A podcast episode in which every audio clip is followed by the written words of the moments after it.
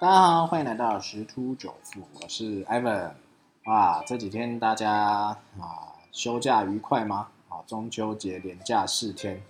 啊是外出啊跟着塞车阵，还是在家烤肉赏月呢？啊，不论如何，还是先祝啊大家这个中秋节快乐哈。好，那加密货币这个市场是没有放中秋节的啊，市场上仍在继续的去跑动。啊，就是成交量、交易量是相对来的低一点，啊，那我们待会再来看一下这个目前的走势的情况。我们首先来看一下一些新闻，啊，这个方舟投资创办人女股神伍德啊，在本月九月十三号出席一个天桥资本举办的一个 SLT 会议，啊，在这个会议上，CNBC 的主持人索尔金就在询问他哈，啊，认为这个比特币五年后价值多少？那伍德就提出了他的假设跟分析哦，哦，他是这样讲的：假如我们是正确的，企业持续将现金投入到类似比特币这样的一个资产上，机构投资者也将基金配置中的百分之五，好，百分之五分配给加密货币。我们相信比特币的价格会是今天的十倍之多，所以不是四万五美元，而是超过五十万美元。好，这是他的一个啊，对于比特币的一个看法是这样子的。啊，那因为基本上他也算是加密货币的信仰者之一了，啊，他就会啊有在持续不断的去投入，啊，这是他的部分，啊，那但是他还讲啊，他说这个以太坊从这个工作量证明，啊，这个呃以往这个股就是应该讲 POW 这个工作量证明已经开始往这股权证明 POS 转变，所以他对这个以太坊的信心是大幅上升。如果说对他而言，啊，只投资加密货币的话，他百分之六十会放在比特币，百分之四十会放在以太币，因为他表示，以太坊的开发者活动正出现爆炸性成长，啊，最最主要也是归功，啊，我们一直在讲这个 NFT 跟这个 DeFi，啊，他对于这个 DeFi 领域正在发生的事情很感兴趣，他正在以一种我知道传统金融业目前不会重视的方式，大幅降低金融服务基础建设的一个。啊，设施的一个成本啊，所以他非常赞扬以太区、以太坊区块链上不断进化这个 DeFi 创新。好，那 Ivan 这边有跟一些朋友们去聊天哈，也发现其实 DeFi 这个应用跟传统的一些啊金融的一些操作方式基本上雷同，只是因为它加了区块链进去，啊，所以就可能会节省很多成本，甚至有一些新的应用出来。那重点是，如果是这种去中心化是不可篡改。它的安全性会是更高，好，所以说这一种应用啊，未来只会越来越普遍。当越来越普遍，呃，机构、政府啊，以及市井小民都在使用它的时候，哇，那这样子，这个光是抽这手续费就相当可观了，因为它可以去取代掉很多传统金融做不到的一些事情，啊，所以这个就让我们拭目以待。另外，这个伍德也表示啊，啊，这个 NFT 的部分，他虽然没有持有，但是他在关注。啊，他也对于这个 NFT 交易平台表示了兴趣啊，因为呃，这个简单来讲就是啊，他虽然现在还没有进入这个市场，但是他持续的关注啊，这样这样子一个概念给大家分享一下。如果说连这个女股神都在关注的一个呃商品啊，或者是一个项目的时候，那我们是不是应该更多的去了解它？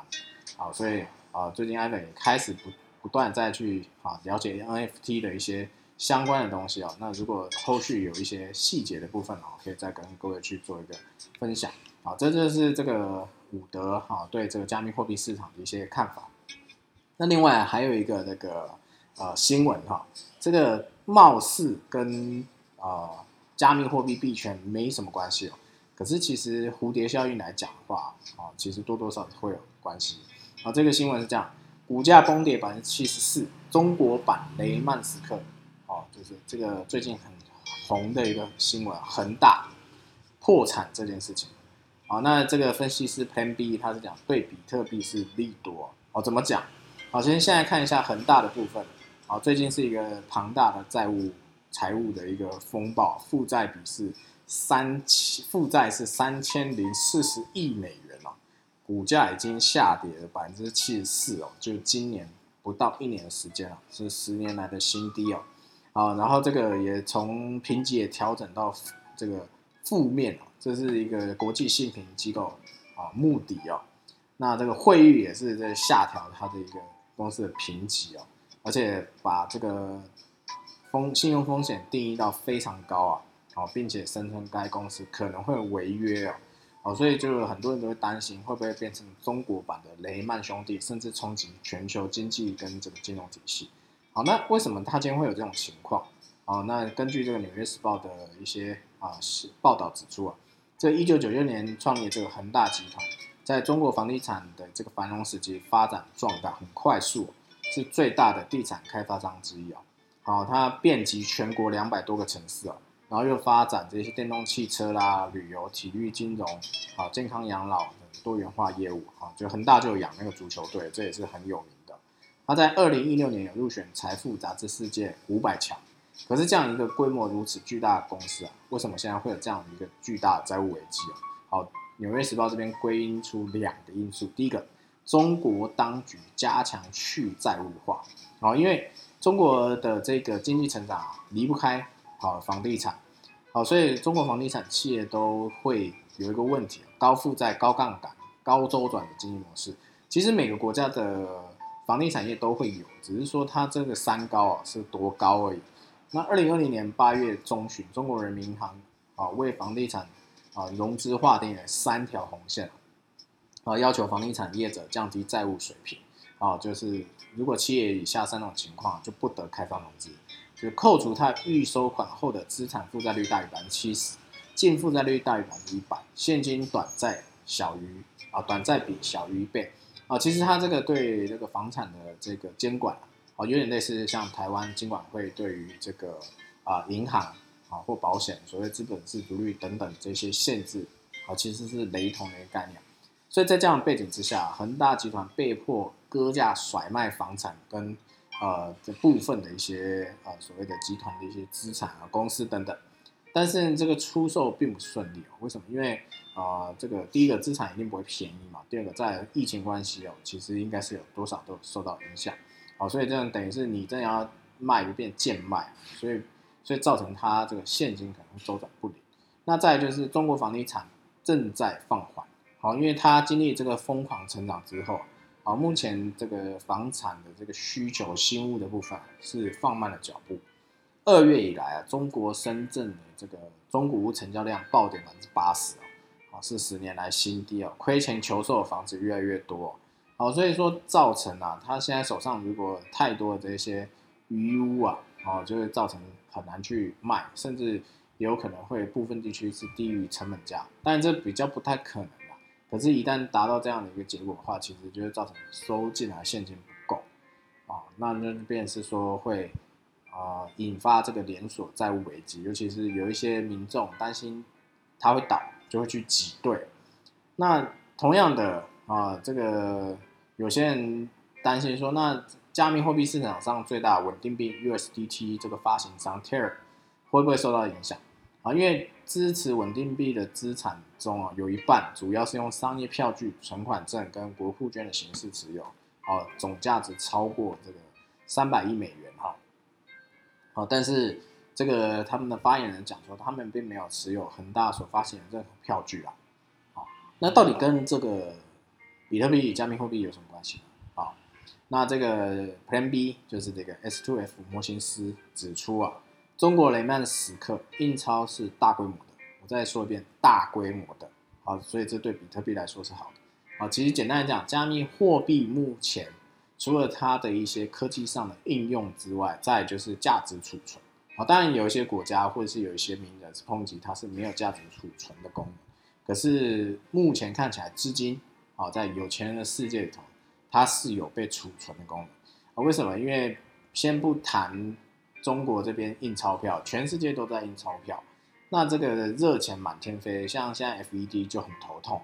啊。这个热钱这样子，资金泛滥啊，这个股市一直堆高，疫情越严重，股市涨越高啊，这也是蛮妙的一件事情。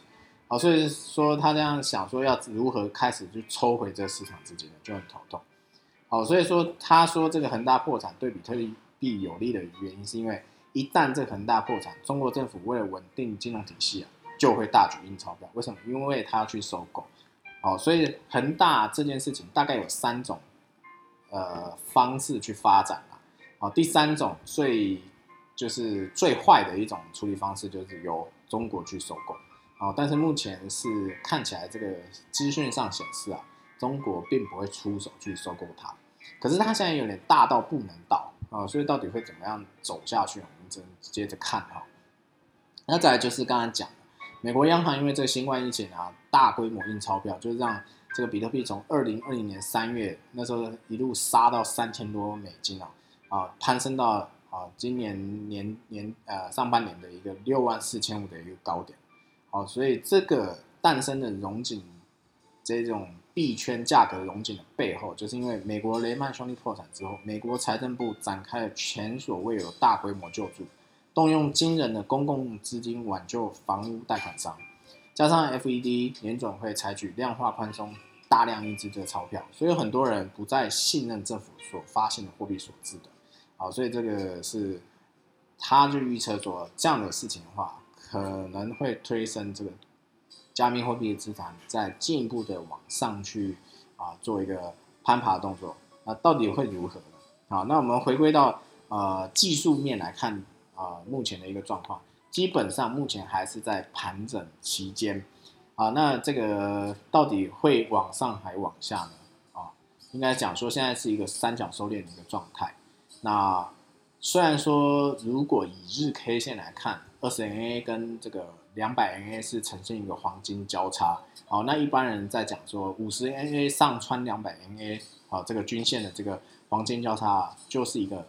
牛市的一个象征嘛。好，可是事实上是如此嘛？好，如果我们去观察它的交易量，其实是减少的。好，我们都很清楚，量是价的先行指标，量呢没有出，价格是不会继续往上的。好，所以如果说现在现在是有黄金交叉没有错，可是量能没有跟上，好，那代表有可能是不是假突破？那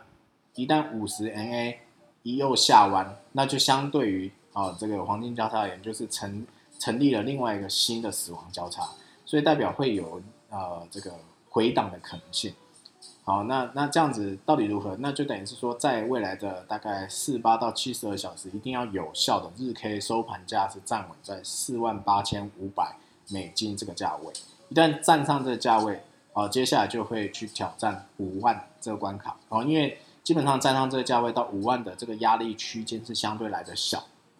那甚至有机会再去挑战之前的重压力区哦，五万到五万二这边哦，好，所以第一个压力啊目标是五万，第二个是五万一千多啊，就当做整数五万一。那同样以太币也是一样的情况啊，它现在大概在三千五百多这边啊，五百五左右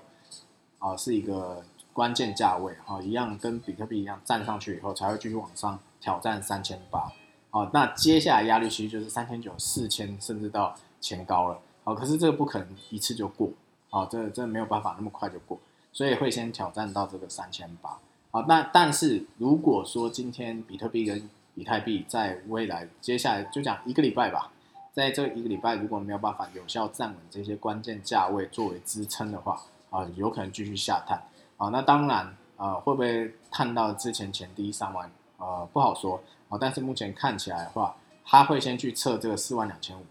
啊。是不是有效的？好，然后再就是呃四万这整数关卡，好，那接下去下面其实都蛮多支撑的啦，啊，那到底会跌到什么时候？目前看起来到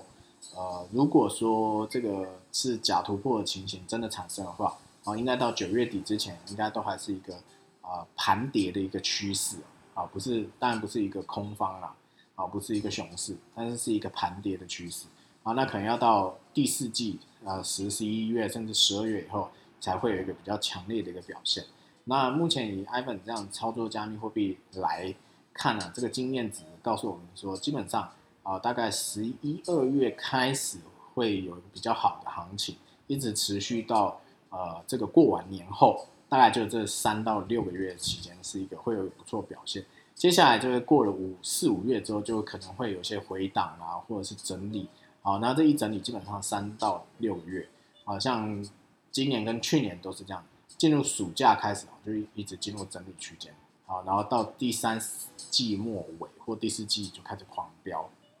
好，当然了，啊，这个年底啊，我们还是期望这个目标能够看上